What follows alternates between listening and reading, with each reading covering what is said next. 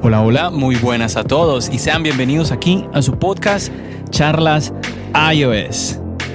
Y como cada viernes, aquí estamos con ustedes para que charlemos sobre lo que está pasando en el mundo y con Apple. Y para que nos animemos los unos a los otros en estos tiempos. Mi nombre es John. Mi nombre es Santiago. ¡Empecemos!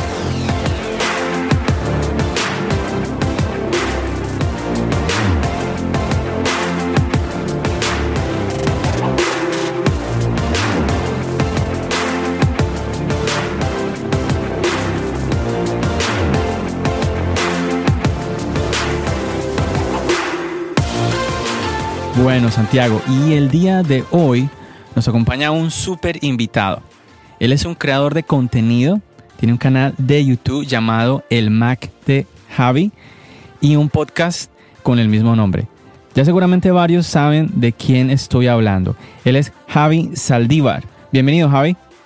Muy buenas, John, muy buenas, Santiago. Nada, eh, muchísimas gracias por, por, vuestra invitación, por contar conmigo para vuestro episodio y como te comentaba fuera de micros hasta hace un ratito, que es un auténtico gusto y un auténtico privilegio que, oye, pues a partir de, de ahora eh, la gente se interese no por porque en este caso vosotros os, os, hayáis interesado en que yo venga a vuestro podcast, a vuestro episodio y lo he dicho que es un gusto y nada, pasar un ratito muy agradable charlando de lo que más nos gusta que es la tecnología y en este caso Apple.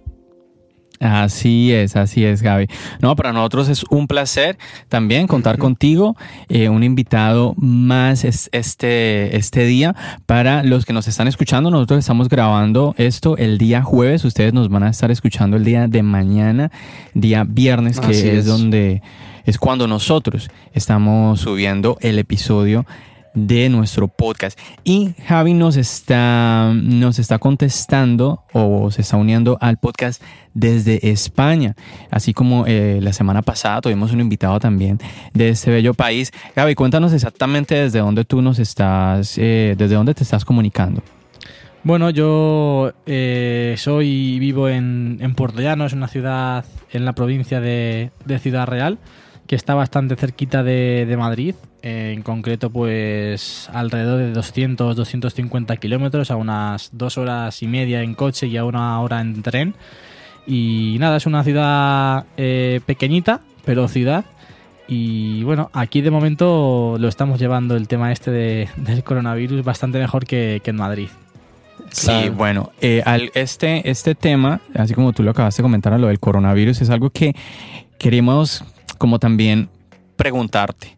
Queremos como dedicar unos minutos en nuestro podcast a hablar sobre la, importancia que tiene esto, porque es parte de la actualidad. Y pues una de las cosas que hemos escuchado últimamente es que pues hay como cierta incomodidad por parte de varios creadores de contenido en cuanto a hablar sobre este tema, ¿no? El tema del COVID-19, del coronavirus.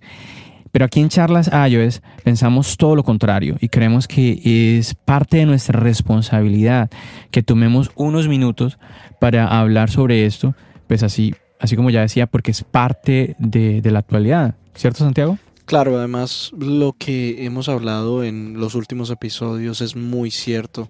Esto es algo que tenemos que afrontar todos juntos y qué, qué mejor manera de hacerlo que hablarlo. Efectivamente. Y bueno, Javi, sin más preámbulo, eh, cuéntanos un poquito cómo, cómo la estás pasando. Sabemos, pues los que hemos escuchado pues las noticias, todo esto, España ha sido uno de los países más golpeados por el coronavirus. Eh, cuéntanos en tu caso personal, eh, cómo estás viviendo toda esta situación. Bueno, la verdad que yo era uno de los que no, no preveían o no se iban a, no se creían en un momento que, que esto podría llegar a, a, convertirse en lo que se ha convertido en una situación que bueno no, no tenemos precedente ninguno y en la que desde luego no estamos acostumbrados a estar tanto, tanto, tanto tiempo sin poder salir de casa más que para ir a comprar los alimentos que tengamos que, que, consumir estos días, ¿no? Yo comencé, bueno, yo llevo realmente ya pues 15, 16, 17 días, no sé concretamente desde, desde cuándo, o sea, no sé la fecha exacta, la cantidad exacta ya perdiste la cuenta. Sí, pero es que ha sido todo, ha sido todo rapidísimo realmente. Eh, yo recuerdo en la semana en la que ya empezaron a, a, cerrar universidades, sobre todo en Madrid, porque mi hermano sí que, sí que estaba estudiando en Madrid y se vino rápidamente esa semana porque empezaron a cerrar universidades, también incluso residencias universitarias. Y bueno, yo hasta esa, hasta esa misma semana, incluso esa misma semana, pues hacía vida normal, ¿no? Iba a clase, iba al gimnasio, iba a mi cafetería, ahora que suelo ir en, Ciudad Real, donde estudio, a tomar mi café y editar mis, mis vídeos y mis podcasts. Y nada, de un día para otro, mm, a casa, a casa, a encerrarse en casa y de hecho, pues bueno, creo que desde el jueves 19 de, marzo no salgo de, mi casa más que para ir a comprar eh, al supermercado a comprar el pan.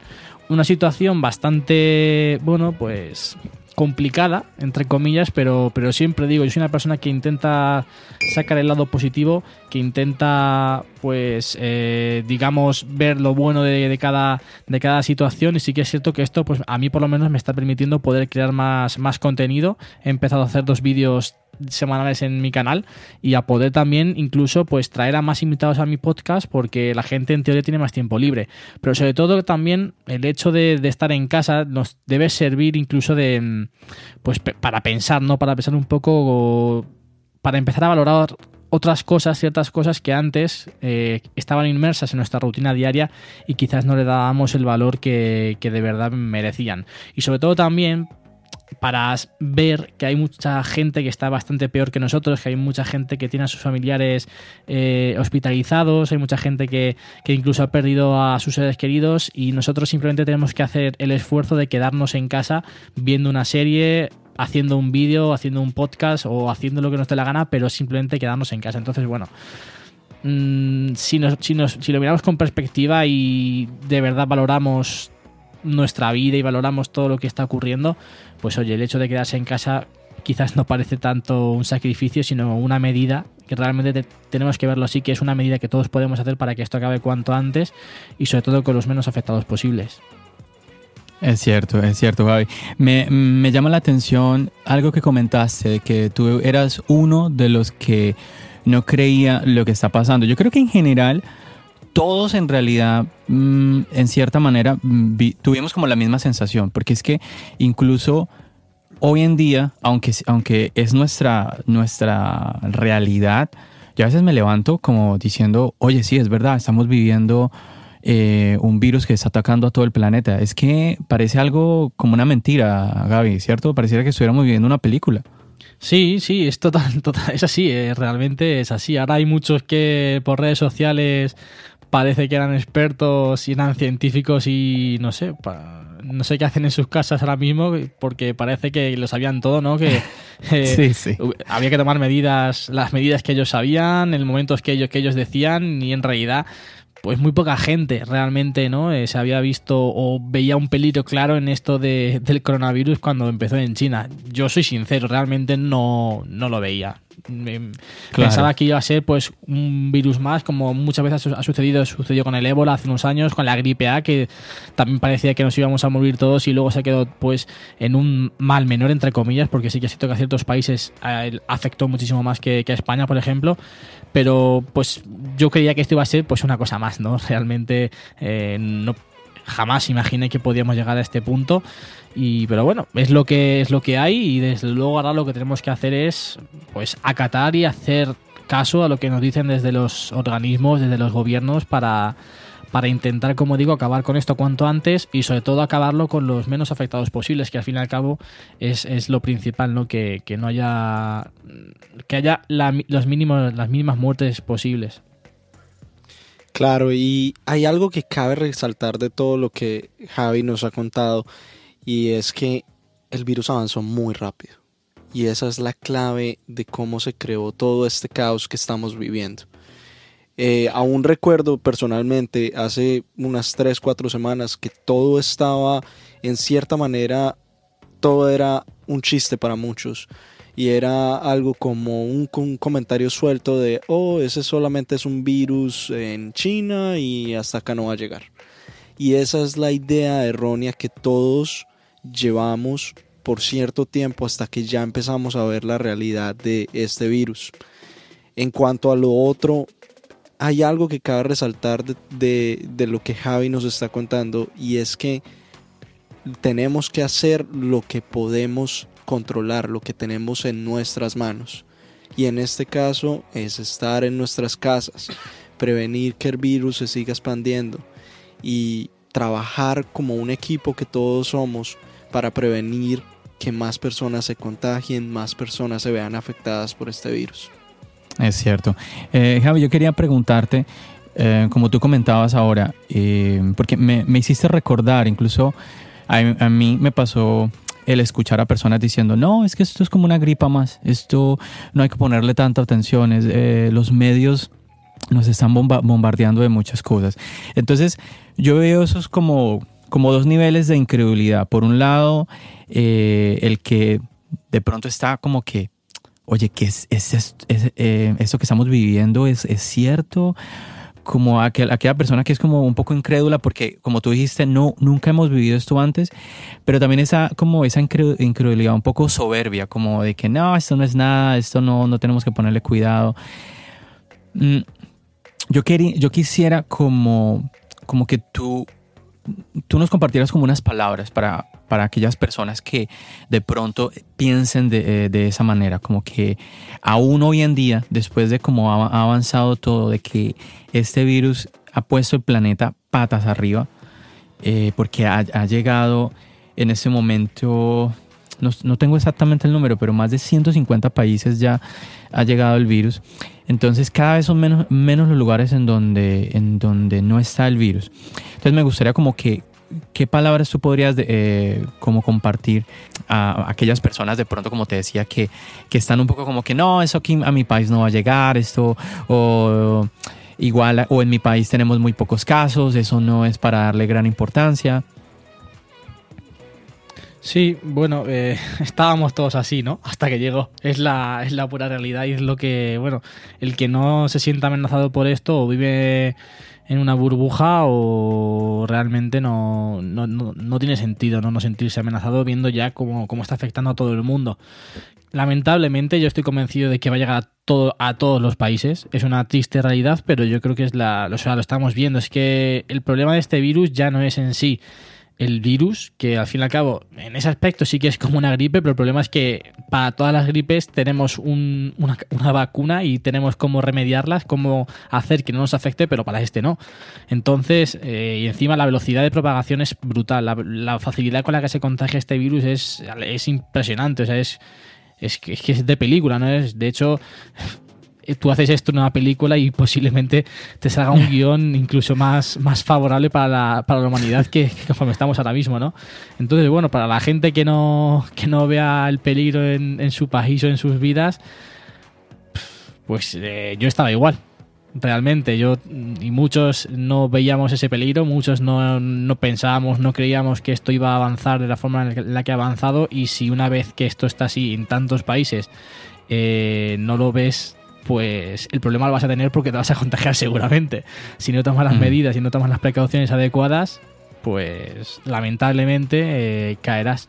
Esperemos que no, esperemos que, oye, eh, ojalá, ¿no? Ojalá esto se pare, pero desde luego no tiene pinta de que esto vaya, vaya a remitir porque cada día hay más casos y más casos y cada día llega a nuevos países y la cifra pues, pues va aumentando. Entonces, yo sí que lo que recomendaría es que aprendan de, los errores que hemos cometido muchos, ¿no? Que es del hecho de no creérnoslo, el hecho de no darle importancia, el hecho de pensar que éramos invulnerables cuando, cuando no es así, cuando eh, este virus lamentablemente se, se, esparce de esta velocidad y afecta a todo el mundo. No entiende de, de razas, no entiende de géneros, no entiende de si eres más o menos rico, le da igual. Entonces, a todo el mundo creo que llegará, lamentablemente. Así que lo que tienen que hacer el resto de países que afortunadamente aún no ha llegado es aprender de nuestros errores y prevenirse cuanto antes para que el, efecto, para que los contagios sean los mínimos posibles. Así es, así es, Gaby. Eh, quiero compartir unos números con ustedes, muchachos. Por ejemplo, en ese momento, para el día de hoy, jueves, ah, hemos superado el millón de casos infectados en el mundo.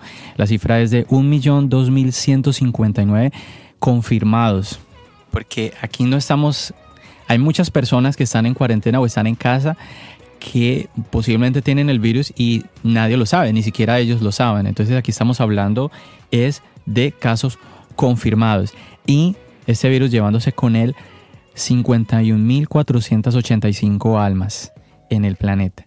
En España al día de hoy eh, tenemos 110.238 eh, infectados. Aquí en Estados Unidos, Gaby, hemos superado ese número.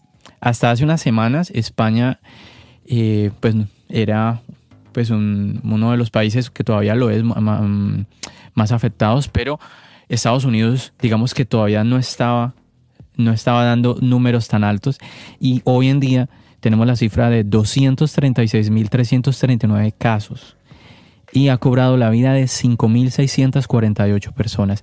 Para que usted que nos está escuchando entienda un poquito, nosotros también hablamos de esto la semana pasada y contábamos de que llevábamos más de mil muertos y ahora tenemos más de 5.000.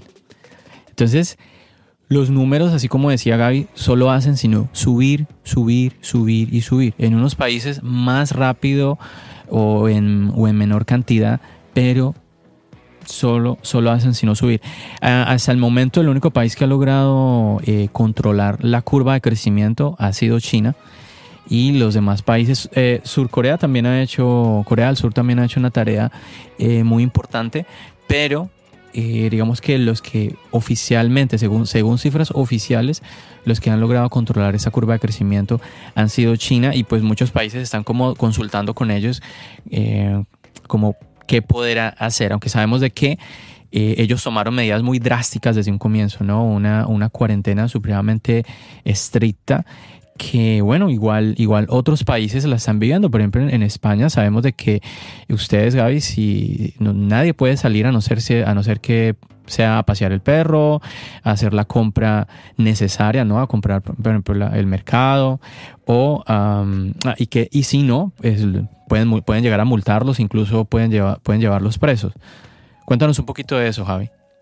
Sí, es como, es como dice, sí que es cierto que es bastante diferente a, a como, como, ha sucedido en China, ¿no? Las medidas no son tan restrictivas o el control no es tan, tan exhaustivo porque yo he estado leyendo, he estado informándome sobre todo lo que se hizo en China para controlar esto y te quedas de piedra, te quedas impresionado mm. de las medidas que se llevaron a cabo allí para, para controlarlo y para, y para paliarlo. Yo soy una de las personas que no se creen los números de China, por, por, por, por, muchas cosas, ¿no? Pero, pero sí que es cierto que, mm. ostras, han conseguido, han conseguido frenarlo, han conseguido darle la vuelta a la tortilla y empezar a recuperarse, ¿no? A empezar a volver a la normalidad, entre comillas, aunque yo creo que tardaremos bastante a, volver a, en volver a la normalidad. Pero sí que es cierto que en China lo que, lo que ha sucedido es que allí tienen la cultura o la forma de ser es bastante diferente a la de a, los latinos, por así decirlo, no a nosotros, que somos más, bueno, no sé cómo denominarlo, pero allí eh, lo que les dicen el gobierno lo llevan a cabo sí o sí todo el mundo, ¿no? Es raro, es, mm. son como muy disciplinados y eso sí que es cierto que para estos casos, pues evidentemente es muchísimo mejor que, nuestra actitud a, en la actitud que puede suceder aquí en España, ¿no? Eh, como digo, aquí no es tan restrictivo, o sea, no tenemos un control tan, tan, tan grande como se hace en China, que tiene una aplicación en la que cada, cada individuo, cada eh, ciudadano tenía que mandar la temperatura dos veces al día. Bueno, es impresionante el despliegue que se ha hecho en China para, para paliar esto, ¿no?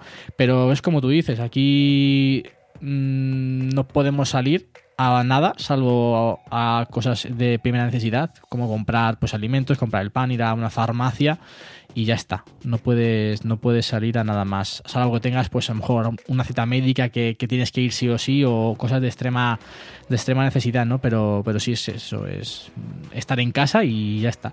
Lo único que es, lo que sí que, que algo muy bonito que está, sucediendo estos días, no sé si desde allí los, lo sabéis, y es que todos los días a las 8 de la tarde eh, salimos a nuestros balcones a aplaudir a todas esas personas que siguen trabajando y que siguen eh, pues al pie del cañón para que el país y, todo funcione más o menos normal, como son los sanitarios, eh, la policía, la gente, sobre todo la gente también que está trabajando en supermercados, que son, digamos, los tres puntos de, más exposición, ¿no? Sobre todo los sanitarios, que yo, pues mi madre es enfermera y sí que en ese aspecto, pues viene todos los días mm, triste o angustiada por, porque realmente no sabes cómo controlarlo, ¿no? Por muchas medidas que tomes, siempre te cabe la duda o tienes esa incógnita de ostras, eh, hoy he venido, hoy he tratado a cuatro positivos, hoy he detectado otros dos, ¿no?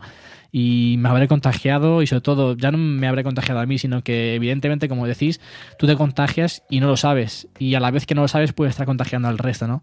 Es el problema sobre todo también de este virus. Pero bueno, eh, así, así, es, así es esto, es lo, que, es lo que hay, ¿no? Y bueno, pues intentar llevarlo de la mejor manera posible, ser positivos y sobre todo, como decís, ¿no? Eh, llevar a cabo todas las medidas que, que, nos, que nos mandan, porque es que es como decís, estos, somos un equipo ahora mismo y tenemos que estar todos juntos haciendo lo mejor posible para que esto se pare, se pare cuanto antes. Así es, y hay algo que tenemos que resaltar y es la labor, así como Javi ha mencionado, de los trabajadores en el sector de la salud. Hay que aplaudir no, no, solamente, no solamente en estas fechas en donde vemos que más lo necesitamos. Que aplaudirlos y agradecerlos porque en este momento estamos viviendo una guerra en donde ellos son nuestros soldados. Ellos son los que están dando la vida por esta causa, prácticamente. Y mientras tanto, nosotros lo mejor que podemos hacer y la manera, y es demasiado fácil, que tenemos que hacer para ayudarlos y para apoyarlos es quedándonos en nuestras casas. Así es, Santiago. Y realmente no es tan difícil, así como también decía Gaby, pues la labor que nos toca hacer que es estar en casa. Sabemos de que hay personas que psicológicamente esa tarea les cuesta un poco más. Hay personas que sufren un poco de ansiedad, tienen problemas psicológicos, los cuales se les hace complicado poder el mantener en casa, pero necesitamos comprender la magnitud, la magnitud de esto y que verdad es supremamente necesario, porque Gaby ahorita estaba comentando algo clave y es el tema del contagio. Y de eso hablábamos también en el episodio anterior. Y quizás usted se pregunte, pero ¿por qué se, se, eh, se, está hablando tanto sobre este virus en un podcast de tecnología? Y es porque este virus, así como ya digo Javi, no respeta nada e incluso consumidores de, productos tecnológicos como usted que nos está escuchando, como nosotros, amantes de la tecnología, en este caso seguidores de, una marca como Apple, todo mundo se está viendo afectado, las compañías, las empresas, Apple mismo se está viendo afectado. Y todo esto por lo que comentaba, lo que comentaba Javi del contagio. Aquí es donde usted necesita que necesita entender, porque es que Gaby, no, mm, me imagino que escuchaste mucho esta, esta noticia que se estuvo dando mucho eh, antes de que todo esto explotara en Italia, en España, y era el tema de que la tasa de mortalidad, que es muy bajita la tasa de mortalidad, que mata más un catarro, una, una gripa, la influenza y todo esto. Me imagino que escuchaste esto. Sí, sí. Eh, a ver, es uno de los. Evidentemente era de las, de las partes buenas, entre comillas, ¿no? Que, que, bueno, pues la tasa de mortalidad no era, no era muy alta, muy alta. El problema, claro, la tasa de mortalidad no es muy alta, es quizás era parecida a la de la gripe, ¿no? Pero evidentemente la gripe no, no, no se contagia de esta manera y a tantas personas. Entonces, si, si realmente Mm, a ver, que se me entienda bien, ¿no? Es como una gripe, pero no tenemos el remedio para esa gripe, ese es el, problema real, ¿no? Que no, no tenemos anticuerpos, no tenemos vacunas, no, tenemos nada con, lo que pararlo, con lo que nuestro cuerpo pueda reaccionar y, no, y no morirnos por ello, ¿no? Ese es el problema. Claro. Y sobre todo, ahí lo de lo que comentabais antes de de que pongamos en valor, no ya no ahora, sino para siempre a nuestros sanitarios, yo añadiría más poner en valor y de, verdad que esto nunca se nos olvide para, para realmente luchar y, defender una sanidad pública como la que tenemos en España, que lamentablemente eh, hemos tenido muchos problemas estos días debido a, que años atrás, durante varios años de, de, gobierno, se han hecho demasiados recortes en algo que no, que no había que hacer. Al fin y al cabo, la, sanidad tiene que, ser, tiene que ser algo esencial en una sociedad, una, sanidad pública a la que todo el mundo tenga más recursos, tenga menos recursos, pueda acceder de forma gratuita y en el que se le puedan eh, garantizar una serie de medidas es que las personas somos lo primero. Las personas eh, tienen que ser lo primero siempre.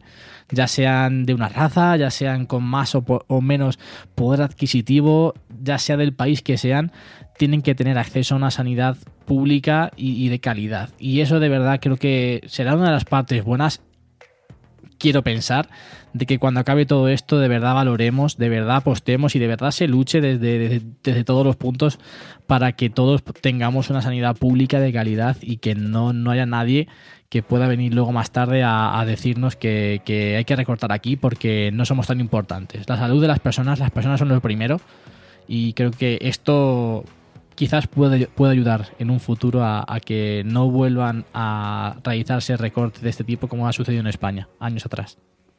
Así es, esto es una llamada de atención principalmente. Eh, lamentablemente esta no ha sido la primera. Ahora que, que Javi estuvo hablando de la gripa HN1N1, yo creo que esa fue la primera advertencia que tuvimos o una de las primeras advertencias que tuvimos. Eh, afortunadamente la gripa H1N1 a diferencia de este virus fue combatida muy rápido y encontraron una vacuna muy rápido. Pero este es un caso diferente. A lo que me refiero es de que no se tomó conciencia de lo que podía llegar a pasar y ahora estamos sufriendo las consecuencias. Sí, muchachos, de verdad que esto que están ustedes comentando pienso que es muy importante, qué bueno que lo, lo hayan sacado uh, como comentario, porque es que ojalá, ojalá no se nos vaya a olvidar esto que estamos viviendo. Cuando ya salgamos de todo esto, cuando ya el mundo empiece otra vez a, a coger ritmo, a volver a todo a la normalidad, entre comillas, ojalá que esto que estamos viviendo no se nos, no se nos olvide y así como decía Gaby, eh, los gobiernos de verdad se preocupen por un sistema de salud de calidad y para todos, porque es clave. Y quiero, quiero terminar este fragmento o esta parte del podcast eh, sobre el coronavirus recordándoles a todos lo que explicamos también en el, en el episodio anterior, recordándoles y a, los que no, no, no, nos escucharon en el episodio pasado, que usted lo pueda entender, que usted lo sepa. Es cierto, ese, ese nivel de mortalidad quizás sea muy bajo en comparación a otros virus, en, comparación a otras enfermedades, pero el problema, así como ya lo repitió Gaby, es ese nivel de contagio tan absurdo, es que es demasiado alto el nivel de contagio. Entonces, ustedes tienen que entender de que así la enfermedad tenga un nivel de mortalidad muy bajo, muchísimas personas se están contagiando al tiempo. Ahora, ¿qué pasa? ¿Qué pasa? Y que esto es lo más grave y que esto es lo que en Italia, en España está sucediendo, aquí en Nueva York, pues estamos así como pendiente de que si ya ah, estamos a punto de también tener la misma situación y es el, es el tema de un colapso en el sistema de salud. ¿Qué sucede cuando todo el mundo se enferma? Todo el mundo va a querer ir al hospital, usted va a querer ir al hospital. Y es más, así usted no se enferme, ¿qué tal que usted dice, no, pues salgo a la calle, salí en mi carro, salí en mi moto, lo que sea, tuve, tiene usted algún accidente, quizá no sea muy grave, pero usted necesita ir al hospital. Pues sencillamente no lo van a poder atender. ¿Por qué? Porque el sistema está colapsado. Aquí en Nueva York, por ejemplo, un, algo que puede ser un poquito tonto, que lo comentábamos también en el podcast anterior, pero realmente no lo es, y es el hecho de que muchas madres a punto de dar a luz están preguntando qué van a hacer ellas. ¿Por qué? Porque así quizás puedan ir a un hospital que las puedan atender. El hospital está lleno de personas con, contagiadas. Entonces, eh, las madres están preocupadas de que ellas se puedan contagiar, de que puedan contagiar el, el bebé. Aparte que si van al hospital, pues obviamente no van a dejar que nadie las acompañe, ni el esposo va a poder estar con ellas en el parto, un montón de situaciones que como ustedes ven están, están como afuera de lo que es el virus como tal de lo que es como un efecto colateral que se está viviendo. Esto es muy importante que lo, tengamos en cuenta porque si, así como ya Santiago y Javi lo comentaron, si nosotros hacemos la diferencia estando en casa, cuidándonos, lavándonos, haciéndonos un lavado de manos constante, eh, no tocándonos la cara, manteniendo distancia, dos metros de distancia entre las personas, eso va a permitir que el virus lo podamos controlar, porque no hay vacuna, no hay cura. Entonces la, la única opción nuestra es ayudar a controlar el virus mientras se logra una, un tratamiento exitoso, mientras se logra una vacuna. No sabemos hasta cuándo vamos a estar viviendo de esta manera con un planeta, con, un, con países trabajando a media marcha o mucho menos de media marcha. Entonces es necesario que pongamos nuestro granito de arena. De verdad, muchachos, gracias por todos esos comentarios que ustedes, tanto Santiago como tú, Gaby, que nos están comentando sobre todo esto porque es muy, muy clave y esperamos que ustedes que nos están escuchando de verdad tomen, le den la importancia a todo esto que estamos viviendo eh, ahorita Estados Unidos es el país con más contagios en el mundo. Nueva York es el foco de los contagios aquí en este país.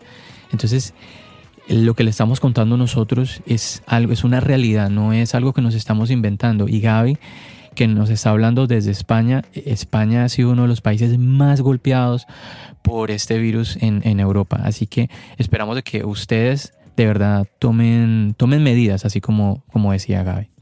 Ok, muchachos, vamos a, vamos a parar ahí con lo del el tema actual de lo que ha sido eh, el coronavirus hasta, hasta ahora. Y, oh, bueno, aunque me faltó comentar, nosotros seguimos acá sin cuarentena, Santiago. Oh, Estamos viviendo como una cuarentena a, medias, porque se nos recomienda estar en casa el mayor tiempo posible, pero eh, todavía no es forzado podemos, podemos, podemos salir. podemos salir, aunque yo personalmente, Santiago, pensaría que para este tipo de aislamiento eh, deberían ya más bien hacerlo forzado, porque se nos, se nos recomienda, se nos insiste en estar en casa y los únicos trabajos que hay aquí en Nueva York eh, permitidos son los trabajos esenciales. ¿sí? Cuéntanos un poquito rápidamente, Santiago, qué trabajos esenciales eh, hay aquí en, en Estados Unidos que se permita todavía ir a las personas. Y son trabajos digamos que a 25% mm, de empleados o más o menos. Cuéntanos un no, ya estamos, estamos hablando en donde las empresas, en este caso esenciales, que se consideran esenciales, serían eh, todas las utilidades, gas, electricidad, eh, los supermercados, farmacias. Y ah, hay que entender que todavía acá tenemos uno que otro restaurante abierto, pero cuando estamos hablando de restaurantes, la palabra clave ahí es que solamente hacen domicilios o comida para llevar. Sí, exacto, que usted puede ir al restaurante y recoger su orden. Pero bueno, así es más o menos como estamos viviendo y vamos a ver, vamos a ver si al final nos ponen en, cuarentena. Hay, hay, por ahí se escuchan como algunos rumores.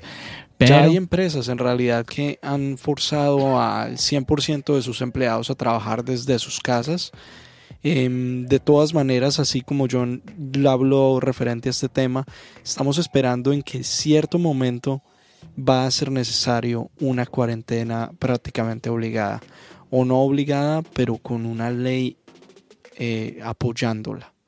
En este caso, que si la gente salió eh, por, sin ninguna razón válida, vaya a tener una multa o tal vez llevado preso como se ve en otros países como España. Sí, es que tristemente todavía hay personas que salen sin cuidarse mucho. Entonces, eh, esa actitud es la que ha, ayudado al virus a esparcirse tanto. Pero bueno, muchachos, quiero ya eh, parar ahí y avanzar a, algo más eh, en el podcast. Y me gustaría como hablar un poquito más de nuestro invitado, Santiago, hablar un poquito más de, de, de Gaby en cuanto a su labor como creador de contenido. Gaby, cuéntanos un poquito de eso, de tu canal de YouTube. Yo sé que muchas personas que nos están escuchando seguramente ya conocen tu canal de YouTube, pero me gustaría que nos comentaras como por qué empezaste el canal y cuéntanos también de tu podcast, porque también tienes un podcast con el mismo nombre. ¿Por qué también decidiste grabar un podcast? Cuéntanos un poquito de eso. Bueno, yo empecé en YouTube hace ya bastante tiempo, aunque empecé de manera random, por, así decirlo, ¿no? O sea, no subía vídeos de ninguna temática en general. Simplemente, bueno, empecé a consumir eh, contenido en YouTube de tres tipos, por así decirlo. Uno era el blog, eh, blog, eh, entiéndame, por, por pues, grabar un día, un día a día, ¿no? Un viaje, por así decirlo. Otro tipo que, de contenido que me gustaba mucho, que lo realizaba Alex Puertolas, no sé si alguno lo conocerá, eran de, de reflexiones. Y yo por entonces también escribía muchas reflexiones a papel, ¿no? En ordenador.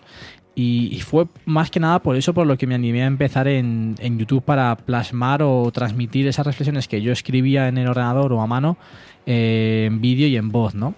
Pero bueno, mmm, empecé sin realmente porque me llamaba mucho la atención, pero sin un motivo claro, ¿no? Era un momento, bueno, pues me apetecía hacer algo diferente. También lo, estuve dándole vueltas mucho, mucho tiempo, ¿no? Porque no es, digamos que no es fácil. De, de un principio lanzarte a grabar una cámara, empiezas, bueno, yo ahora veo mis vídeos eh, los, mis primeros vídeos y es un desastre, ¿no? Todo, ¿no?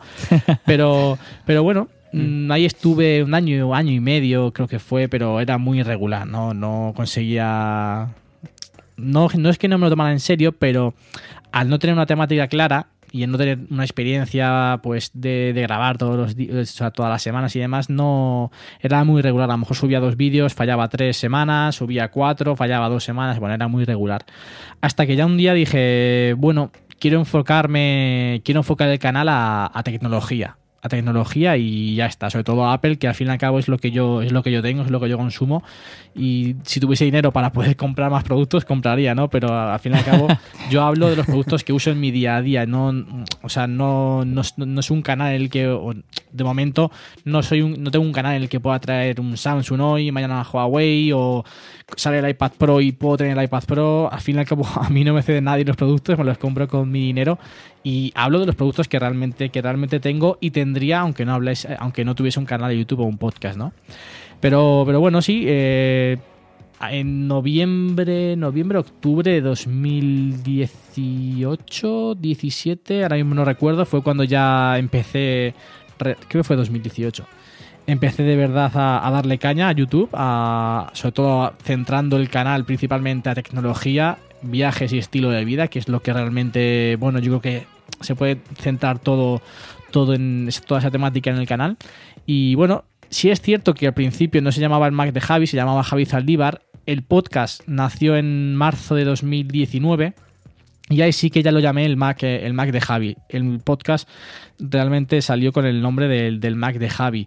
Y fue en verano, hace, pues no sé si 5, 6, 7 meses, cuando dije, ostras, eh, creo que concuerda mucho mejor con el contenido el nombre del Mac de Javi que no Javi Zaldívar, ¿no? Entonces decidí dar un cambio de, naming al, canal y también para unificar todo un poco, ¿no? Para que se note un, un mismo camino que tanto podcast como, como YouTube se llaman el Mac de Javi y saben que más o menos va a haber el mismo tipo de contenido en unos, en unos y en otros. Sí es cierto que es muy complicado crecer, mis números no son nada, nada grandes, al contrario, eh, se crecen muy, muy lentamente, sobre todo en YouTube. En los podcasts sí que es cierto que eh, va mucho mejor. De hecho, hay muchas veces que estoy en. que Apple me posiciona en, los top podcasts de tecnología. Pero bueno, yo como siempre oh, digo. Bien sí, como siempre digo, yo al fin y al cabo esto lo hago porque me gusta muchísimo. Si lo hiciese por, por ganar dinero, por fama o por tener tanto número de suscriptores, lo habría dejado hace tiempo. Evidentemente, me gustaría tener muchos más suscriptores, me gustaría que en algún momento pues eh, poder vivir de ello, ¿no? Poder vivir de crear contenido, que poder tener ingresos a través de los vídeos, a través de los podcasts, pero lo seguiré haciendo porque realmente me gusta mucho de lo que hablo, me gusta mucho, me apasiona crear contenido y es por ello por lo que, por lo, que lo hago. Y creo que si hay alguien que nos está escuchando y se está planteando el hecho de empezar en esto, que empiece porque realmente le gusta, no porque quiera ganar dinero con esto. Es muy complicado. No, pues felicitaciones, Gaby, por lo que nos estás comentando. Y bueno, y no, y por lo del podcast. Eh, mm, ya que estás contando que eh, te está yendo tan bien con el podcast, eh, pues me gustaría que dieras un consejo a, todos aquellos, y ahí sumo a Santiago y a mí, a Charlas Ayos, que nos dieras un consejo en cuanto al tema del podcasting. ¿Qué, has visto o qué piensas tú que podría ser es, ese mm, como ingrediente, ingrediente clave para ese éxito? Pues va a sonar muy tópico, pero es la realidad. Que hables de algo que te gusta. Al fin y al cabo, mm. cuando me puedo poner a mí mismo como ejemplo, ¿no? Realmente cuando yo empecé en YouTube no hacía vídeos porque no había nada que me llamaba, no había nada que me movía a hacer vídeos todos los días, mi temática no era clara. Entonces por eso no tenía una motivación realmente de todos los, todas las semanas sacar un vídeo, ¿no? Cuando ya empiezas a hablar de algo que te gusta, algo que, que además te vas retroalimentando, ¿no? Porque vas aprendiendo cada vez más cosas, vas conociendo más gente que hace lo mismo que tú, que te te dice, oye, qué bien haces esto, oye, podías hablar de esto, vas cogiendo ideas de otros, ¿no? Pues ahí te vas retroalimentando constantemente y sobre todo, evidentemente, es que si no hablas de lo que te gusta, si no hay, si de lo que tú tratas no te apasiona, vas a acabar dejándolo tarde o temprano porque, porque no te llama, no te llama, no te gusta. Entonces a nadie le gusta pasar tiempo haciendo algo o hablando de algo que realmente no, no le genera satisfacción o no le genera felicidad o interés. Claro, claro, claro. Y cuéntanos eh, cuando pues, dijiste que em, enfocaste ahora el canal sobre productos de Apple, pero ¿cuándo empezó pues esta pasión por, por Apple, por los productos? Cuéntanos un poquito de eso. Bueno, pues voy a contar una anécdota que la he contado en algún que otro podcast, algún que otro episodio en mi canal, en mi podcast, perdón. Y, es que, fíjate, yo antes, eh, bueno, antes tendría a lo mejor 10 años o 11 quizás, o incluso menos, ¿no? Mi aquí en España llegó, tardó en llegar Apple eh, y mi padre siempre ha sido muy, muy, muy fan de, la marca por, por, por, todo, ¿no? Por el diseño y por sobre todo el software que tenía, ¿no? Y me acuerdo perfectamente que mi padre quería comprar un Mac, un, un iMac para, para, la casa, para nosotros. Y, yo, ingenuo de mí, le dije, pero pero el Mac tiene, tiene Messenger, que por entonces era como nos comunicábamos los amigos, ¿no? Por el Messenger famoso. Y me dice mi padre, no. Y dije yo, pues no lo quiero. Y ahora siempre digo lo mismo, digo, ahora que me pregunte si me compra un Mac, a ver qué le digo, ¿no? Pero vaya, fuera, fuera bromas, eh, mi primer producto de Apple fue un iPod, un iPod Nano, rojo además, me acuerdo, de hecho lo tengo aquí guardado en un cajón.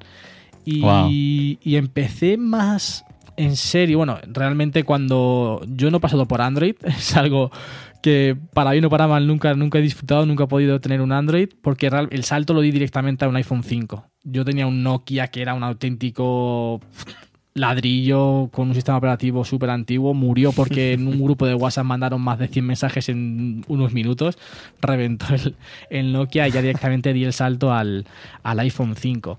Pero cuando vi, un amigo mío se compró el, iPhone 4S y cuando yo vi ese teléfono dije, Buah, esto sí que es diferente a todo el, resto, a lo, a lo, que había, esto es lo que yo, lo que yo quiero pasé por el iPod Nano, como digo, luego al iPod Touch, que es digamos, el pre-iPhone, ¿no? Es un salto que muchos hemos dado, ese, ese, ese camino, ¿no? De pasar por iPod, iPod Touch y luego al iPhone. Y una vez ya entras, es lo que digo siempre, una vez ya entras en el mundo de, de, Apple es muy complicado salir porque al menos para mí es todo muy, muy sencillo, todo muy fácil, todo muy bonito además, que es un aspecto que, que también recalco muchas veces no es algo por lo que te debas, digamos, guiar la belleza de, un producto, porque puede ser algo muy bonito, pero luego eh, productivo cero. Pero realmente es que Apple, además de hacerlo todo muy bien, ¿no? Lo hace todo muy bonito, que al fin y al cabo, en una primera impresión te llama, te llama la atención y hace que te, te intereses un poco. Luego, evidentemente, por muy bonito que sea, si no sirve para nada, pues no lo vas a utilizar. Pero Apple tiene también ese aspecto, ese, ese, ese cuidado por, por lo estético que también pues atrae muchísimo. Y luego ya pues ha ido llegando pues todos los productos, el, iPad, un iPad mini que me compró mi padre para, para, mi cumpleaños ese mismo año del iPhone 5, luego el Mac, el Mac es increíble, Apple Watch, AirPods, HomePod, Apple TV, bueno, ya estás metido en, en esta secta, como digo yo. Ya estás atrapado. Sí, estás atrapado, ya no sales de aquí, ya es imposible salir de esto. Pero bueno, como digo yo, somos... Eh, sarna con gusto no pica, ¿no? Es decir, es un dicho ah, aquí en España que, bueno, al fin y al cabo nos gusta que pues cada uno se gasta el dinero en lo que, en lo que quiere y en lo que puede también, evidentemente. Qué bien, qué bien, Javi. Eh, hay algo, bueno, vamos a hablar también un par de noticias de, actualidad, pero algo que todo el mundo está hablando eh, en las últimas semanas, Gaby, pues es el nuevo producto que tenemos eh, de Apple, un nuevo iPad Pro. ¿Qué opinión te da este nuevo producto?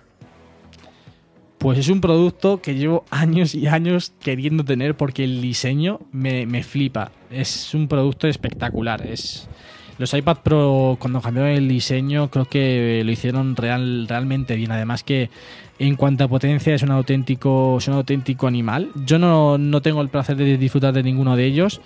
Sí conozco gente que ha comprado este nuevo iPad Pro de 2020 y, afirma que, que, la experiencia de usuario es, es estupenda, es estupenda porque es un producto, es un una tablet, es un iPad con una potencia espectacular y sobre todo es un concepto que desde iPadOS pues es algo que estábamos pidiendo todos muchísimo, ¿no? Ese, ese híbrido, ese MacBook de entrada a, Apple que poco a poco cada vez se irá haciendo más fuerte con, con iPadOS, pero desde luego es un producto que, que es casi redondo. A mí me encanta y desde luego estoy deseando, estoy deseando tener uno de ellos.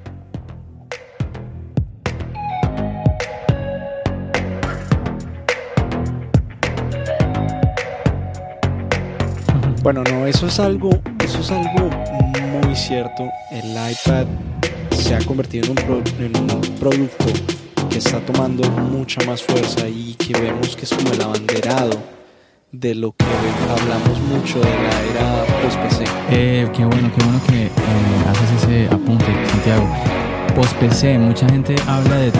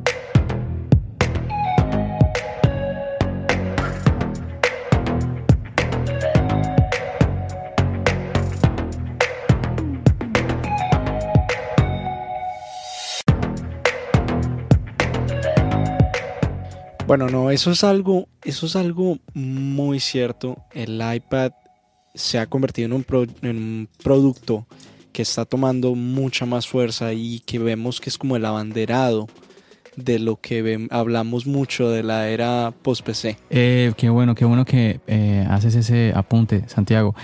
Post-PC, mucha gente habla de, de esta tal era post-PC y que si el iPad es el sustituto de, de un laptop. Yo, yo estoy como, yo siempre he tenido un poquito de pelea eh, personal con eso porque, Gaby, mi, mi dispositivo preferido para mí es el iPad, definitivamente. Ah, yo vivo enamorado del iPad y me, me, preocupa un poco el hecho de que la gente quiera transformar el, el iPad en un computador. Y cuando digo esto me preocupa es porque el iPad puede hacer muchísimas cosas ok, ¿para qué, para qué quieres, eh, qué es lo que necesitas hacer con un computador? Gráficas, texto, todo eso lo puedes hacer con un iPad. Incluso tú, tú puedes editar video con, con un iPad Pro. Mucha gente, bueno, a ver, si vemos por ejemplo los videos eh, generalmente en YouTube, cuando hacen reviews sobre el iPad, siempre lo que dicen, no, es que no puedo editar videos porque no tengo Final Cut. Pero es que es un dispositivo diferente. Exactamente, es que es un dispositivo diferente. Por ejemplo, es que todo va dependiendo de las necesidades de, las personas. Pensemos en los dispositivos que necesitan hacer actualizaciones, el uh, firmware. por ejemplo, cuando queremos actualizar el firmware de una cámara o, bueno, no sé, el pedal de una guitarra, eh, tantos productos que necesitan ese tipo de actualización, la única manera es conectar un cable y conectarlo a un computador. Así es, así es. No se puede utilizar una tableta para eso. Pero, pero hay algo curioso, en esta era post-PC ya estamos viendo que la mayoría de los productos y en realidad todos los productos que últimamente están saliendo al mercado son independientes de una u otra manera. Ya es muy raro encontrar cierto producto que necesite la ayuda de un PC para actualizarse. Y ahí es donde vemos que no solamente es que el iPad está tomando fuerza en la, en la era post-PC, pero todos los productos alrededor también están tomando esta misma onda. Pero todavía, todavía tenemos, por ejemplo, estos productos de lo que se estaba comentando, pedales de guitarra, eh, cámaras, y productos que sí o sí necesitan un cable ah, y estar conectados a un computador para poder actualizar el firmware. Entonces, por ejemplo, personas que tienen ese tipo de dispositivos, eh, yo tengo esos dispositivos, pues siempre vamos a necesitar un computador hasta que, no sé, actualicemos a un dispositivo que lo pueda hacer, pueda hacer esta actualización mediante al conectarse por sí mismo a Wi-Fi o algo así.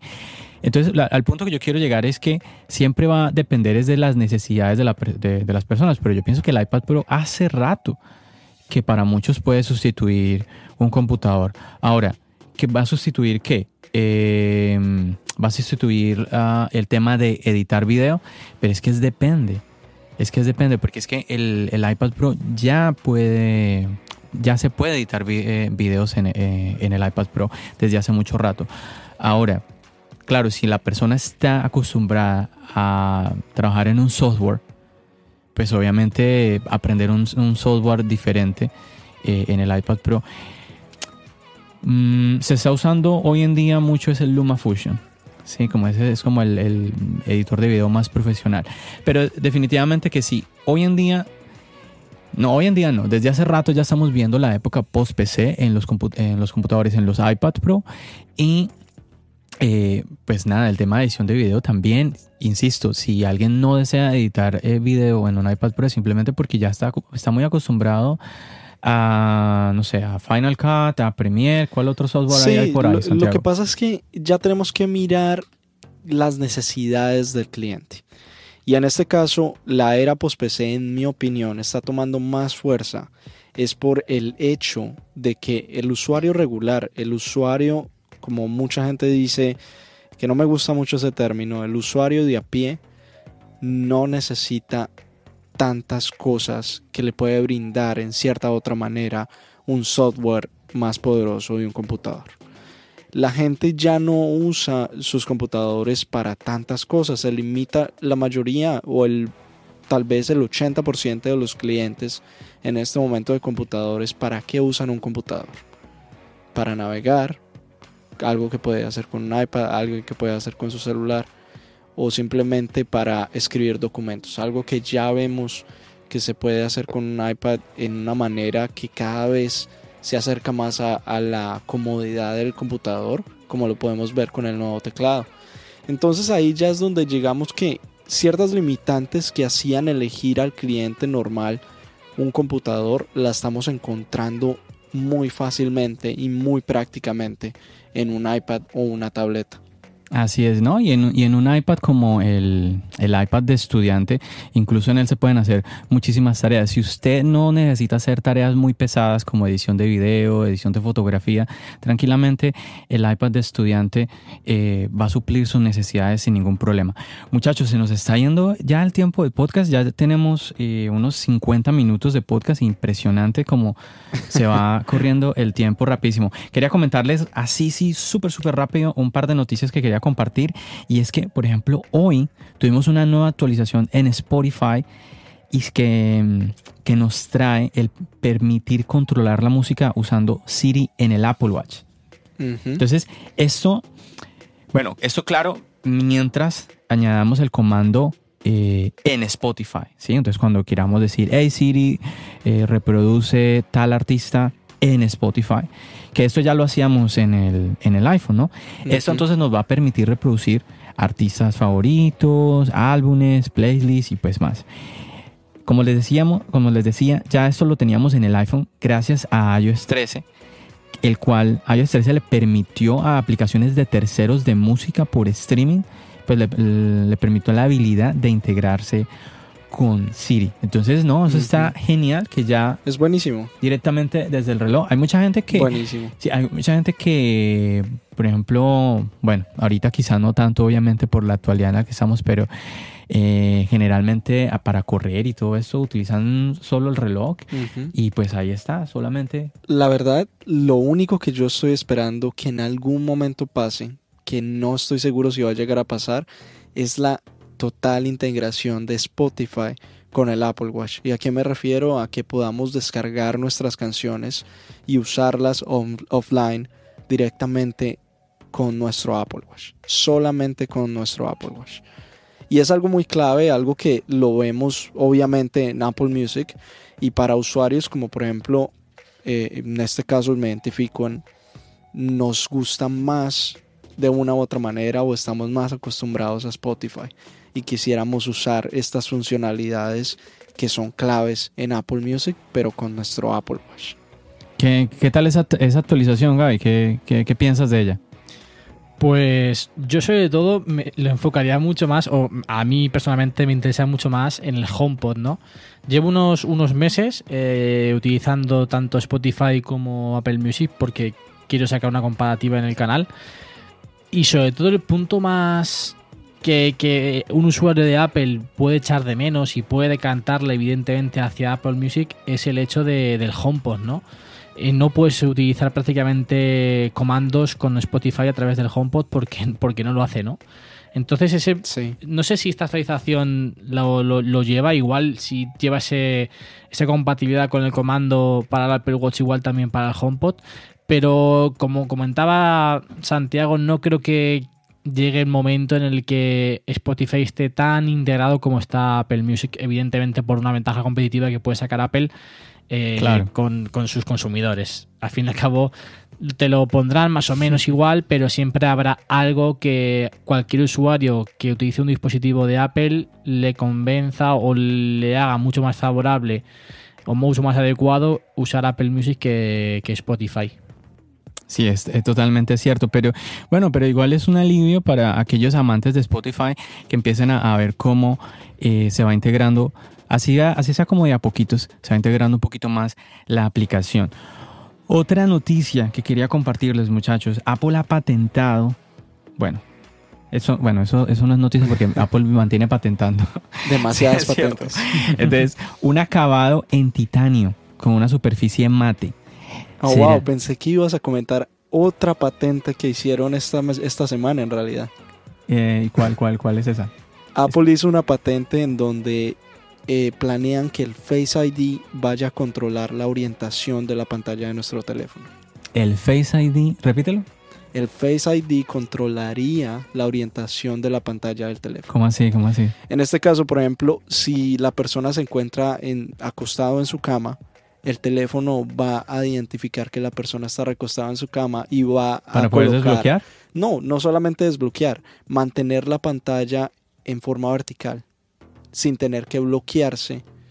Porque normalmente cuando uno se recuesta en la cama, tiene que colocar el bloqueo de pantalla para que el celular al uno recostarse no vaya a voltear su orientación a horizontal. ¿Y si uno quiere que se voltee? Eso ya es otra cosa. Uno puede escogerlo, me imagino, pero es una curiosa patente, una de estas patentes sueltas, en donde también podemos ver que, que puede que este sea el futuro también del Face ID, en donde va a tomar un poco más fuerza y ya va a dejar desbloquear al usuario su teléfono. Sí, ah, por ese lado me suena más, que nos ayude a, desbloquear, a desbloquear en, modo horizontal. E, sí, en landscape, es cierto. Pero bueno, la patente que les iba yo a comentar, eh, bueno, que ya les estaba diciendo, lo del acabado en titanio. La pregunta aquí, ¿será ese el futuro? Esa patente incluye dibujos, para el, dibujos del iPhone, del iPad, del Apple Watch y del MacBook. La pregunta es, ¿será que ese acabado en titanio será algo premium como lo que ya hemos visto, por ejemplo, en el Apple Watch? y va a, va a venir con un cargo extra en el precio. bueno, lograr esto no es nada fácil y puede que incluso pues, se quede en patente y nada más.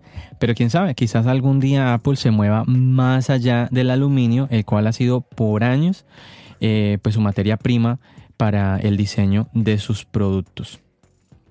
Bueno muchachos, se nos está yendo el tiempo, pero... Volando. Volando, sí. Ah, bueno, una pregunta, una pregunta que quiero hacerle a nuestro invitado, Santiago, una pregunta que eh, me la hicieron a mí, me, pusieron a pensar un poco, eh, uno, de uno, de nuestros seguidores en Instagram, y se la quiero compartir a, a Gaby. Gaby, ¿qué le pedirías tú al nuevo iPhone de este año? sea, sea hardware o, software, que le, eh, cualquiera, cualquiera está bien. ¿Qué le pedirías tú a, ese iPhone? Que tú sintieras, quisiera tener esto en el iPhone, en el iPhone del 2020.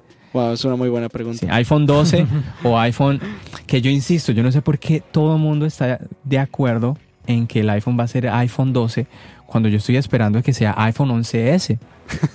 Manteniendo la tradición, ¿no? Claro, porque entonces ¿nos, ¿nos, vamos a saltar la S. Bueno, Javi, eh, cuéntanos, cuéntanos. Bueno, yo en primer lugar, en cuanto a lo del nombre, no va a ser. Estoy convencido de que no va a ser iPhone 11S por el hecho del 11S, ¿no? Por, por ese, por lo que recuerda a todo el mundo, por el 11S, por ese eh, atentado que, tuvo lugar en Nueva York. Creo que no va a ser así y seguramente sea iPhone 12 o quién sabe si nos sorprende con otro cambio de nombre y vemos otra cosa diferente, ¿no? En cuanto a lo que yo le pediría, bueno, eh, me gustaría muchísimo que cambiaran el diseño. Que se me entienda el diseño porque sean los marcos cuadrados, es decir, un diseño muy parecido al que tenemos en los iPad Pro. Ojalá hagan, hagan ese cambio. Y sobre todo también me gustaría mucho que la lente ultra gran angular eh, funcionara muchísimo mejor en situaciones de, poca luminosidad. Es una lente brutal, pero cuando hay poca luz, cuando la luz empieza ya a, a ser poca, que se me entienda, ¿no? Eh, el resultado no es, no es tan, tan bueno, realmente no es, bueno. Sobre todo porque para los que grabamos vídeo con el iPhone, para los que utilizamos el iPhone como, como cámara de vlogs cuando vamos fuera de casa, ostras, por el día las tomas, el resultado es realmente bueno, es realmente agradable la vista. Pero en cuanto la luz empieza a, a irse, en cuanto la luz empieza a escasear, el resultado, la calidad baja, baja muchísimo. Entonces sí que le pediría eso, eso a Apple, que la lente ultra gran angular pues, pues se vea mejorada. Aparte de lo que parece que va a llegar, que bueno, pues el sensor LIDAR entrará dentro del iPhone 12 y el retrato seguramente se vea muy mejorado, que yo creo que es por lo que en el iPad Pro nuevo no han metido el modo retrato en la cámara, en la cámara frontal, porque va a ser una gran novedad vendida por Apple que en el iPhone 12. ¿Qué iPhone tienes, Gaby? El 11 Pro Max. ¡Upa! ¿Cuántas gigas? El, 64, no, no, yo para más. Ah. no, pero bien, igual te, fuiste al top. Sí, sí, sobre todo porque yo venía del iPhone, del iPhone 10 y como el diseño por la parte de delante es el mismo, entonces si compras el iPhone 11 Pro normal, por delante te puede dar la sensación de tener el mismo teléfono que tenías antes. Entonces dije, bueno, tengo ganas también, sobre todo por la batería, ¿no? Es que la batería de este es un auténtico. Es una auténtica barbaridad. La autonomía de este, de este iPhone. Y también, pues eso, porque ya tenía ganas de tener un iPhone un poquito más grande. Antes del iPhone 10 tuve el iPhone 7 Plus. Entonces, bueno, pues ir por un poquito, ¿no? Con la. con la. con la tradición de iPhone pequeño, iPhone grande, iPhone pequeño, iPhone grande. Bueno, me, me llama la atención esto del diseño. Bueno, lo del nombre realmente yo no, yo no lo había pensado. Claro, 11, claro. 11S. Bueno, puede, puede ser una razón. Puede si ser en una dado razón. caso, si en dado caso Apple decide saltarse la S en esta generación, pues puede ser una, una razón para hacerlo y- Claro. e ir directamente al 12. Ahora, el- lo del diseño que nos dice Gaby, a mí me llama la atención algo. Siempre en los, en, como en los fans de Apple, siempre hemos reclamado el hecho de un nuevo diseño como que Apple, pero otra vez, Apple otra vez. Honestamente, yo, yo digamos que yo, yo me he sentido bien con el tema del diseño, pero claro, indudablemente cuando tú ves lo que está haciendo la competencia y ves como Claro. que se le brinda ciertas actualizaciones a, los usuarios, pues uno también quiere, ¿no? Dame algo diferente, Apple. Otra vez me estás reciclando el mismo diseño. Pero, A ver, es que yo creo que mí- ta- también es complicado. O sea, no podemos Sí. pretender que, es que es- año a año el diseño cambia radicalmente cuando realmente en la competencia tampoco es así. Hemos visto que Ajá. Samsung No, no, el diseño lo ha mantenido años y años y años y años. Sí. Yo creo que este año sí que Apple ha cambiado un poquito el diseño, ha metido incorporaciones que le dan un toque de aire fresco, ¿no? La triple cámara, el material también del que está construido por, por la parte trasera es diferente, él también le aporta un- una textura al tacto, la manzana la han puesto en el medio. Bueno, tampoco podemos pretender cambios radicales todos los años, hay que entenderlo. tienes toda la razón. Pero yo creo que también, sobre todo lo, lo de los marcos, es un rumor que se lleva ya sonando mucho, mucho tiempo. De hecho, incluso sonó para los iPhone 11 Pro Max, para los iPhone 11 Pro, que podría venir con los marcos cuadrados. Yo creo que más tarde o más temprano Apple hará este cambio, simplemente pues, por cuestiones estéticas. Tampoco es algo que, que vaya a traer pues una función, pero por cuestiones estéticas seguramente lo, lo acabará haciendo. Yo espero que lo haga este año, pero si no, vamos, es que tampoco... Los iPhones siempre son muy bonitos, tengan el diseño que tengan.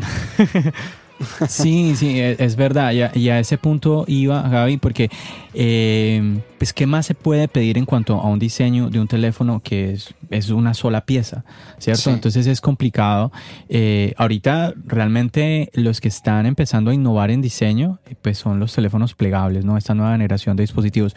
Pero volviendo a lo que estamos hablando de lo- del diseño, me ha llamado la atención que muchos de los que, digamos que entre comillas, eh, condenaban a Apple por brindarnos, eh, y no estoy hablando de haters de Apple, no estoy hablando de seguidores de Apple, como que condenaban a, ay, Apple otra vez reciclando, eh, reciclando diseño, están, están esperando de que el iPhone de este año traiga el diseño del iPhone 4, iPhone 5, Un diseño Sí, parecido. Un sí. diseño que más o menos tomó el, el iPad Pro, ¿no? Estamos, estamos es- esperando. Entonces yo digo, ¿pero qué pasó? Le estaban, estaban regañando a Apple todo el tiempo por estar reciclando diseños y ahora le están pidiendo a Apple reciclar un diseño aún más viejo. Entonces, ahora yo no estoy, yo, no me malinterpreten, yo no estoy en contra de eso. Yo estoy de acuerdo. El diseño del iPhone 4 eh, Es uno de los más bonitos. que Sí, es que el iPhone, mucha gente cayó en las garras de, de Apple con este dispositivo, el iPhone 4, el iPhone 4S, porque tenía un diseño muy, muy bonito. Pero bueno, vamos a ver qué, eh, qué sucederá este año. Yo por lo pronto, Santiago, yo aspiro a que lo que tú nos comentaste en el episodio pasado no suceda. Santiago nos estaba No, no, comentando... no. En realidad ¿Qué pasó? hay una buena noticia. Hay, hay rumores, rumores, cambiaron de que los los rumores. rumores cambiaron. ok. En este caso, en este caso ya tenemos la posible fecha de confirmación del nuevo iPhone SE, iPhone 9 Ok. y se rumora que va a ser alrededor de abril 15 de abril Sí. 16. Ok, ojalá, ojalá. Va a ser un comunicado de prensa, eso ya lo tenemos claro por las situaciones no que hay- estamos viviendo. Ujú. Sí, sí, sí, es verdad. Oja- pues ojalá un videito bien chévere de los que nos tiene ac- acostumbrados Apple. Eh, Además de eso, los otros iPhones, los, el iPhone 12 o iPhone 11S, eh, ya se dice que hay más rumores de que sí va a llegar. es a que eso te iba a decir, porque Gaby, eh, Santiago nos estaba comentando de que posiblemente no tendríamos iPhone este año. Entonces yo decía, Es pero una ¿cómo posibilidad no? ¿Cómo va todavía. a ser posible? Tremendo. Porque iPhone imagínate. tendremos. Igual un poquito más Sí. tarde, pero iPhone Tal vez, exacto. Eso, eso, muy bien, Javi, eso es. Ya hay rumores de que sí va a haber. Lo único es que todavía Apple está muy preocupado con este tema de cómo van a actuar las ventas. alrededor de las circunstancias que estamos viviendo. Pero me parecería aún más grave aún para Apple no presentar un iPhone y que no venda Mm. nada. Igual También tendremos un problema a la hora de adquirirlo de que haya unidades muy limitadas, como sucedió de Exacto. hecho con el iPhone 10. Con el iPhone no, 10 y hay fue- otra cosa, Mm, es verdad. disculpa, Sí, hay otra cosa que está preocupando aún más y es que en este caso Samsung, que es el que produce las pantallas para los iPhones, ha declarado que no va a producir más LCD. O sea, se rumora que Apple este año le va a tocar mover todas sus pantallas a la tecnología OLED. Uy. Sí, de hecho, además concuerda mucho con el rumor de que el iPhone 12, que se me entienda el iPhone 12 como sustituto del iPhone 11, eh, una de las novedades va a ser la pantalla OLED, que van a cambiar por fin ya la pantalla, la Sí, pantalla OLED. es O sea, que puede estar totalmente relacionado eso de que Samsung no vaya a fabricar y quizás Apple se ha visto obligado, no ha sido por... Así por, es. por- Porque quiera darnos Claro. esa pantalla. Pero bueno, que en, cual- en Ok. cualquier, en cualquier caso me parece una buena noticia Bien que- tengamos Sí. esa, esa pantalla en el iPhone, en el sustituto del iPhone 11. Bueno, antes de irnos, Gaby, eh, no, puedo, no puedo dejar de hacerte la pregunta, ¿y qué de este espe- eh, anunciado, esperado, porque tengo- va a ser hasta mayo que llegue a nuestras manos, este nuevo Magic Keyboard para el iPad Pro? Pues me parece eh, impresionante el diseño que tiene ese, ese teclado. Una auténtica obra de ingeniería porque hay que ver luego cómo, cómo se mantiene eso ahí flotando, parece, ¿no? Ese, ese iPad que al fin y al cabo, bueno, no hay, en el iPad de 11 pulgadas vale, pero en el 12,9 eso es un bicho bastante grande. Veremos cómo Sí, funciona. sí. Pero desde luego es, una, que- es una gran noticia. Y co- lo comentaba en, el, en un episodio que he grabado recientemente con Danny Picot, que creo que se publicará esta semana, que si Apple ha introducido eh, la novedad del cursor, que es una novedad, es algo que lle- llevábamos mucho, mucho, mucho tiempo pidiendo y que podrían haberla vendido mucho mejor para una versión más grande, como puede ser iPadOS 14, si Apple ha incluido en, en iPadOS 13.4 esta novedad, es porque quizás para iPadOS 14 van a venir cosas muy fuertes. Así que quizás esto pueda ser una pista, o sea, pueda ser un dispositivo que nos pueda dar alguna pista sobre lo que puede llegar en iPadOS 14. Así que, pues, a pesar del precio, porque el precio, vaya tela, a menudo Sí. 400 dólares creo que, creo que era el, precio de este, de este teclado, pero bueno, sí es cierto que es El de 11, el de, on- el de 11 es 300 dólares. el de 11300 y el de. Bueno, pues. De todas formas, creo que es eh, una obra de ingeniería totalmente, porque hasta el momento no hemos visto algo similar, que se mantenga una tableta de ese tamaño, ¿no? Es Ahí que flota, flotando. es que flota. Es que hay que ver, hay que ver es cómo- flota. cómo realmente Sí, luego sí. va, ¿eh? Porque yo tengo muchas dudas sobre realmente si eso va a ser seguro para el iPad, que estamos hablando de un, de un dispositivo de 800, 900 euros. Que, ojo, Es la- verdad. que eso tiene que estar verdad- bien, bien fabricado, ¿eh? Así es. Y ahora, y ahora sin poder ir a la tienda para poder verlo, Sí. checarlo uno, ¿no? Sí, es a ojos cerrados, lo vas a recibir y ahí te vas a dar cuenta qué tal Qué funciona. vaina. Pero yo tengo confianza en esta tecnología porque en mi parecer me recuerda mucho a lo de este monitor que tenemos que el más caro que tenemos en el mercado de Apple, que ya tenemos con esta super tecnología XHD del Mac Pro. ¿Y a qué me refiero? Esta tecnología de sostener una pantalla tan pesada con un stand que parece mínimo. Mm. Y también es con una tecnología magnética. Es una tecnología que a mi parecer tiene una otra manera que ver con la tecnología que encontramos en el, en el Magic eh, Keyboard. Vamos a ver, vamos a ver ahora en mayo que ya empiecen a, a los primeros eh, usuarios a tener acceso a sus teclados. Pero sí, así como decía Gaby, pues qué mal por el precio, pero qué bien por las otras características que, que está trayendo este, este teclado. Ya se nos olvidará el precio cuando lo usemos. ¿no? Ajá, sí, así Sí. como nos Quien lo, decía. quien lo pueda comprar, ¿eh? Que yo no seré uno de ellos.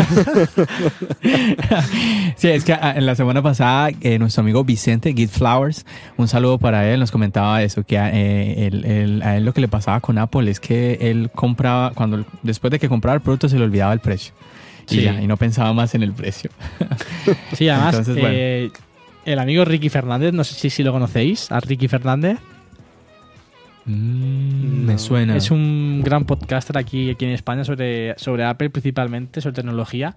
En su podcast Cultura Digital siempre dice que él cuando compra un producto de Apple no, ve, no lo ve como un gasto, sino lo ve como una inversión. Él invierte tanto dinero para poder hacer ciertas cosas que le permite hacer ese dispositivo. Y si lo miras desde, desde ese punto de vista, llevas, tiene toda la razón, ¿no?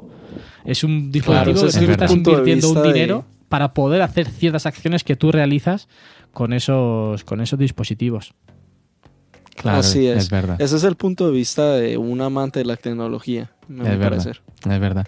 Muchachos, se nos acaba el tiempo, se nos acabó ya, se fue rápidamente, tenemos más de una hora de podcast. La verdad que le, le- le agradecemos a usted que nos ha acompañado hasta este minuto en este episodio de tu podcast Charlas iOS. Gaby, muchísimas gracias por acompañarnos en este episodio. De verdad que Gaby no lo pensó dos veces para eh, acompañarnos en el día de hoy, así que verdad, muchísimas gracias. Dejaré los, los daticos tuyos en la, en la descripción de- del episodio. Ahí, bueno, igual es muy fácil para que ustedes lo, lo ubiquen a él, así como él ya explicó, el Mac de, de Javi en eh, YouTube o en su aplicación de podcast favorita, pero igual voy a dejar ahí eh, los daticos en la descripción del podcast. Así es, un placer de nuevo tenerte con nosotros, Javi. Eh, hemos pasado un muy buen tiempo charlando sobre tecnología, charlando sobre la actualidad. Muchas gracias. A vosotros, a vosotros por, por invitarme. Siempre, como decía al principio, siempre es agradable ¿no? que, que te contacten para charlar en un podcast. Para, oye, pues quiere decir que las cosas se van haciendo bien y así que yo os agradezco muchísimo que hayáis contado conmigo, que os hayáis fijado, os hayáis interesado en traerme a mí al- a vuestro podcast. Y nada, animaros muchísimo a que sigáis dándole caña al podcast y sobre todo que sigamos disfrutando de, de la tecnología de Apple o de la marca que sea. Al fin y al cabo, todo lo que traigan nuevo, todas las marcas, será, será bienvenido, pero sobre todo sí que tendremos ahí a Apple en nuestro ojito derecho, que es nuestra, nuestra querida y amada manza- la manzana mordida. Claro que sí. Oh, y se nos olvidaba, también estás en Instagram, ¿no? También igual, el Mac de, de Javi. no, en Instagram y en Twitter soy Javi Puerto 10. Javi Puerto 10. Que lo de Puerto, Javi muchas- Puerto Díaz. Sí, mucha gente se, se extraña de decir, pero tu apellido está en Líbano, es Puerto. Puerto es de mi ciudad, de Puerto Llano. Javi Puerto 10, tanto en Twitter Ah, como, como en Instagram, ahí, ahí estoy. Bueno, y no olviden ustedes, también nos pueden seguir en nuestras redes sociales. Simplemente escriban charlas iOS y ahí vamos a estar. Muchísimas gracias nuevamente a todos ustedes por acompañarlos en el episodio de hoy. Y pues nos veremos ya hasta la próxima semana. Nos despedimos, Santiago. Hasta luego. Bendiciones. Adiós.